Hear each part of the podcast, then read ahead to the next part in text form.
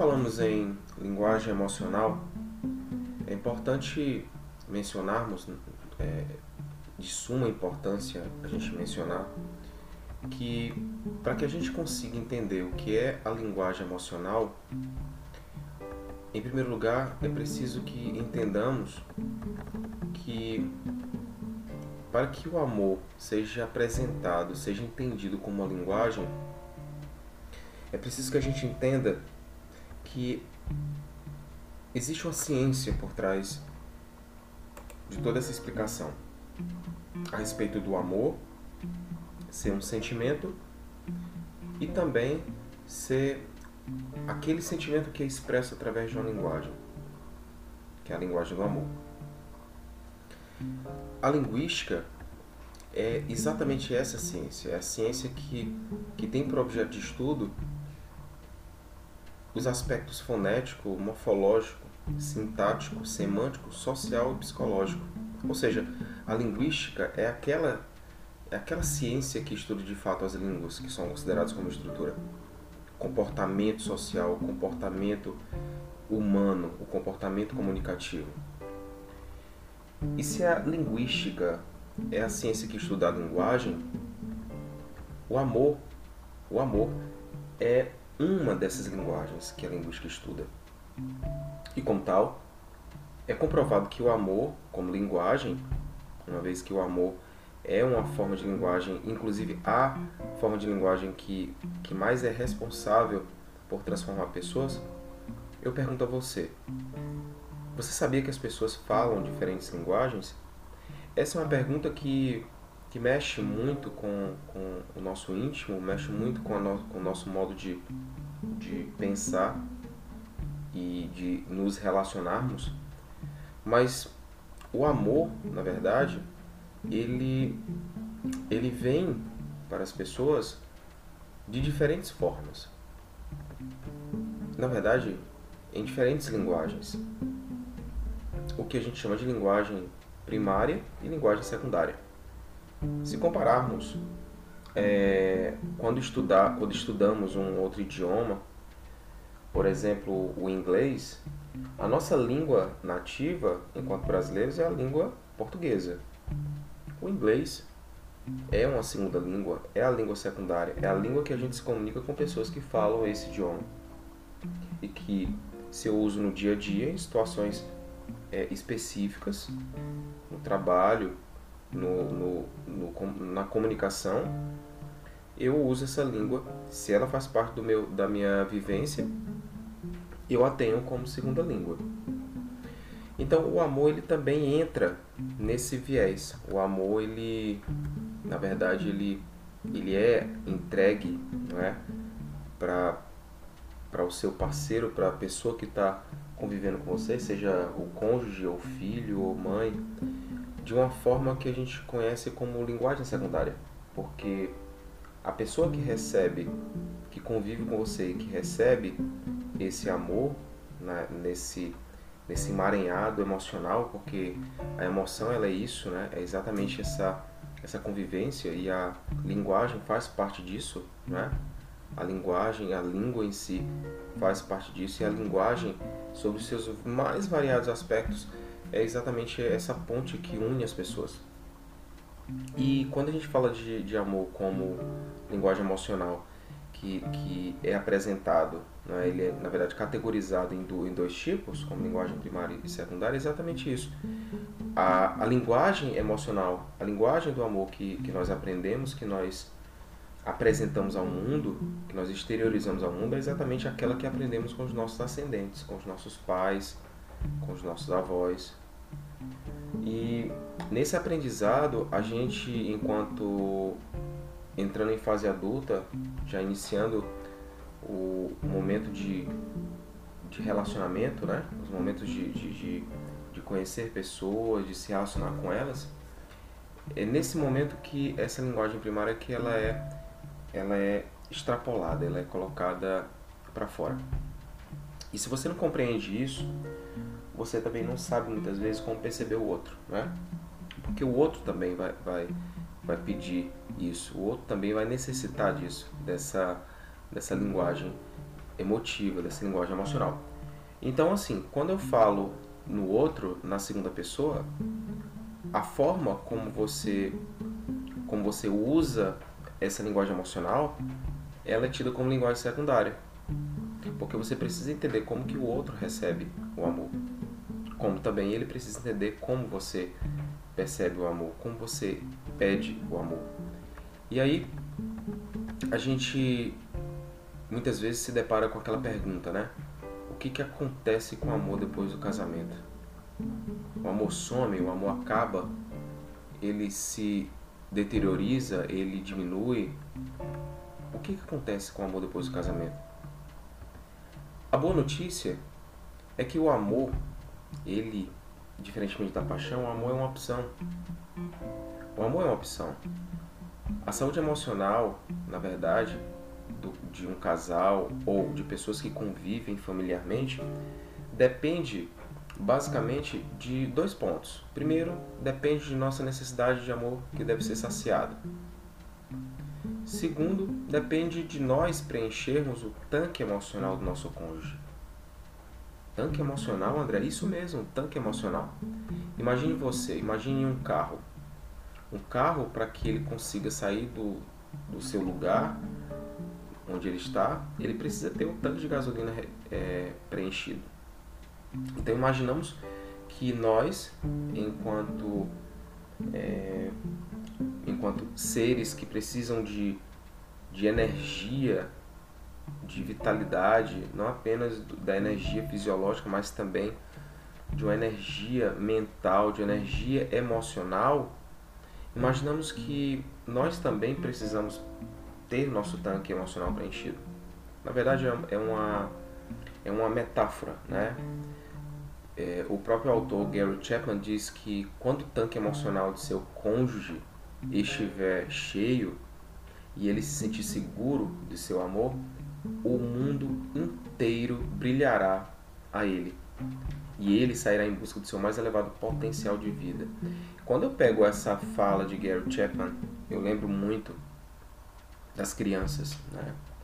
Que eu lembro muito particularmente do meu filho, né? E em diversas situações de vida, eu rememorando, eu lembro que enquanto eu entregava muito amor para ele, quando eu falo em amor, não, não estou dizendo em, em, em não, em não corrigi-lo, em não apontar o que precisa, o que é correto e o que não é correto em termos de, em termos de comportamento, né, em termos de atitude, mas eu digo o amor na sua, na sua essência, né, na, na essência de, de, de mover pessoas, de, de dar energia às pessoas, de mostrar que elas são importantes, de valorizar as pessoas. E nesse quesito, gente, o que eu percebo é que o amor ele transforma as pessoas, né? O meu filho ele ele teve um, alguns momentos de de comportamento em questões comportamentais que ele ele, ele dava muito trabalho, não é? Ele dificilmente parava para ouvir. Ele era muito inquieto. E quando eu comecei a, a pesquisar mais sobre isso, sobre essa questão da linguagem emocional, eu comecei a, a praticar isso em casa, né? E comecei a perceber que a mudança, ela é assim, automática, ela é instantânea. No momento que você preenche o tanque emocional da pessoa que você ama com amor, com respeito, porque o amor, ele, ele, ele incide em respeito, né? Você vê os resultados aparecerem, você vê um comportamento ser mudado. E aí eu trago aqui para vocês, na verdade, duas situações, uma metáfora e uma realidade. Uma metáfora que é exatamente dessa do tanque de amor. O que seria esse tanque de amor? Seria um recipiente, no, no, no, numa linguagem mais figurativa, um recipiente interno nosso que nós precisamos constantemente estar preenchendo ele com, com, com amor. Né? E eu lembro que o Dr. Ross Campbell, que é um psiquiatra especializado em tratamento de crianças e adolescentes, muito conceituado, em uma, em uma revista eu li uma, um texto que ele deixou assim, bem claro. Ele, ele é que traz esse conceito de tanque do amor, né? Ele diz assim: dentro de toda criança existe um tanque emocional que deseja ser cheio de amor quando a criança se sente amada, ela se desenvolve normalmente, mas quando o tanque está vazio, ela se comporta mal. Grande parte do comportamento inadequado das crianças tem origem em um tanque de amor vazio.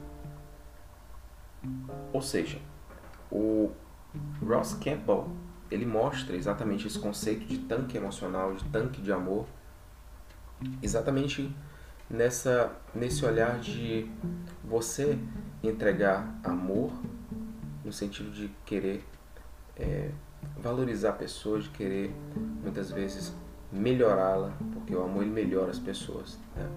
É mais nesse sentido. E na realidade, né, isso, isso com base em pesquisas, inclusive que o próprio autor, o Gary Chapman, traz, é que a necessidade emocional do amor ela não é um fenômeno exclusivo das crianças, ela também é dos adultos. Né? Ela também faz parte do universo dos adultos. Qual adulto que não, não é amado, não é percebido, que é, que é entregue, que é, que, é, que é deixado em um asilo, trazendo um pouco da, da, da questão dos idosos, né? do abandono. Qual adulto que consegue sobreviver ao abandono, né? Por isso, tantos casos de depressão, tantos casos de, de idosos é, adoecendo e, e, morrendo cada vez mais rapidamente, porque o sistema imunológico ele decai. Né? Se você não está bem emocionalmente, o seu sistema imunológico ele é alterado. E isso a ciência explica. Né?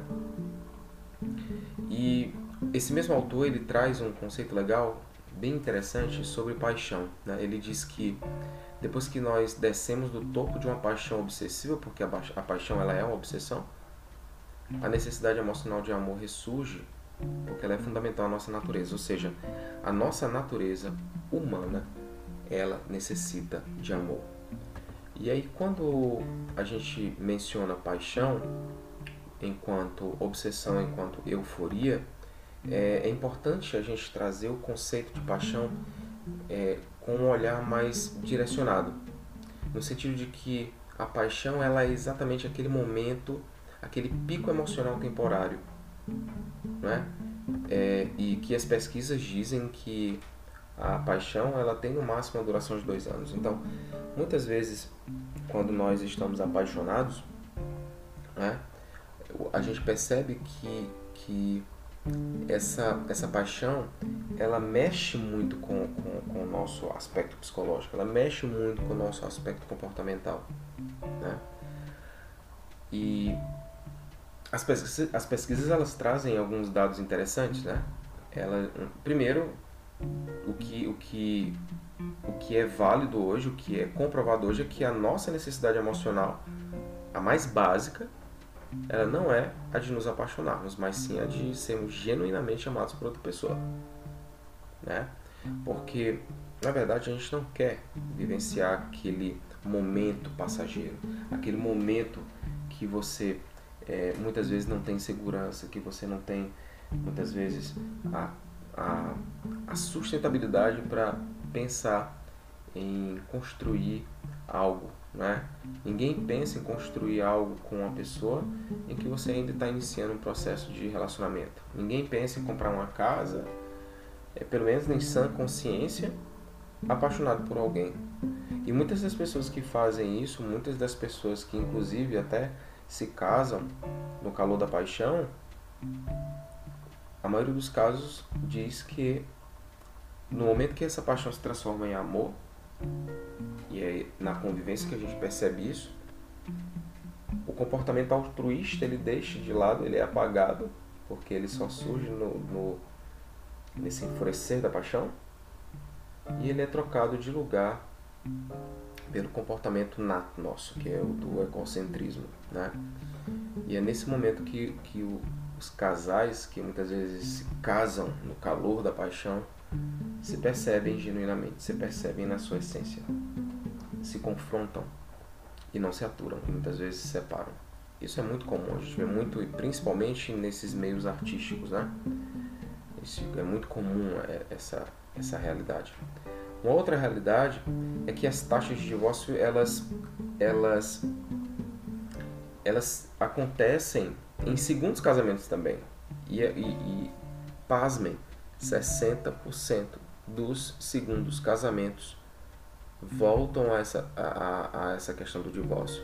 E ela aumenta ainda mais essa taxa quando existem crianças envolvidas.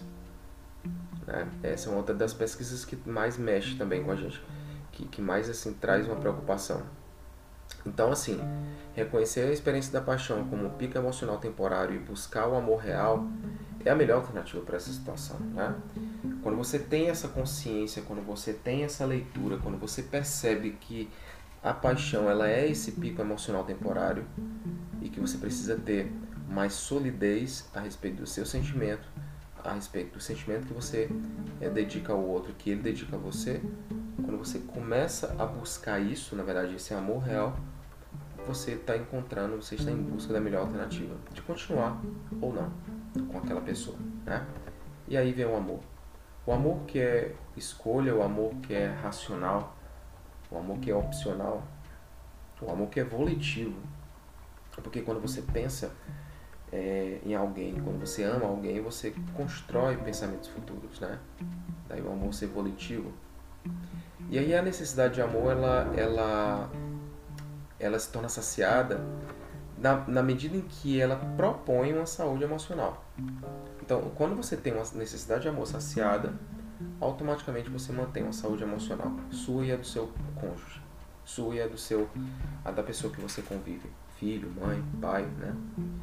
Então, assim, a boa notícia é que se o amor é uma opção, temos a capacidade de amar após a obsessão da paixão ter acabado. Segundo, que o amor começa, na verdade, com uma atitude, com um modo de pensar. E que se ele é uma atitude comportamental, nós temos o poder de escolha. Nós podemos escolher entre amar e ser amado por outra pessoa ou não continuar. As cinco linguagens do amor que que eu acho que deveriam ser mencionados aqui, e aí eu trago à luz da, da teoria de Gary Chapman, é que as pessoas elas expressam e recebem é, manifestações, né, informações de amor de cinco maneiras diferentes. A primeira linguagem são as palavras de afirmação, os elogios, as palavras gentis, as palavras humildes, as palavras encorajadoras, aquelas palavras que elevam o, o emocional do, do, do seu cônjuge, aquelas palavras que edificam uma pessoa e não a destroem. Na verdade, elogiar é muito importante. O elogio verdadeiro ele tem um, poder de transformação humana incrível. A segunda linguagem é o tempo de qualidade. Hoje, ainda mais do que nunca, é muito mais do que necessário você passar um tempo de qualidade com a pessoa que você ama. No sentido de você dedicar a ela uma atenção concentrada, de você dedicar a ela uma conversa de qualidade, de você aprender a ouvi-la depois de falar. E também aquele momento de você poder revelar os seus sentimentos. E aqui eu entrego duas dicas. Primeira, primeira dica, quando você quer dedicar um tempo de qualidade, primeira coisa que você tem que fazer, anote aí, mantenha contato visual com seu cônjuge enquanto estiver falando. Essa é a primeira dica. Conversar com alguém que não lhe presta atenção é altamente altamente entristecedor. É, você não você não se percebe, você não, não, não se percebe sendo escutado. É como se você não tivesse importância para a pessoa que está lhe ouvindo, enfim. A segunda dica é, não faça coisa alguma enquanto escuta o seu cônjuge, enquanto, enquanto escuta a pessoa que, que se preocupou com você, que te ama. Seja um amigo, seja um pai, seja um filho, seja um marido, seja a esposa, seja um namorado, seja um namorado. Não faça nada quando estiver escutando ele. Pare, olhe, mantenha-se focado na pessoa. A terceira linguagem é presentes. Gente, o amor faz pedidos, não exigências. Né? Dar presentes faz parte de muitas culturas milenares. Né? Lembro-me quando, uma vez em viagem para uma cidade próxima à cidade de Fortaleza, que numa dessas viagens uma senhora, é, eu ao chegar para pedir uma informação à sua casa, ela me oferece um prato de comida e eu aceito. Aquele momento para aquela senhora foi um momento assim de profunda gratidão. Porque para muitas culturas, inclusive a cultura do nordestino, dar algo para uma visita, entregar algo para alguém, presentear algo para alguém é algo de extremo valor. Quando você percebe isso, você devolve no sentido de aceitar, você consegue fazer e criar esse elo né, de, de gratidão com essa pessoa. A quarta linguagem são os atos de serviço. O que são isso? Os atos de serviço são nada mais, nada menos do que as ações do dia a dia. São, são ações que, que, que fazemos no dia a dia. Limpar a casa, fazer a comida, cuidar do filho, enfim, trocar a bateria do carro, levar o carro para revisão, né? fazer compras. É, esses são os atos de serviço. Servir é uma atitude nobre. Né? Servir é uma atitude nobre. É, nossas ações elas são influenciadas pelo modelo de nossos pais. Eu falei isso anteriormente, né? Mas não só isso.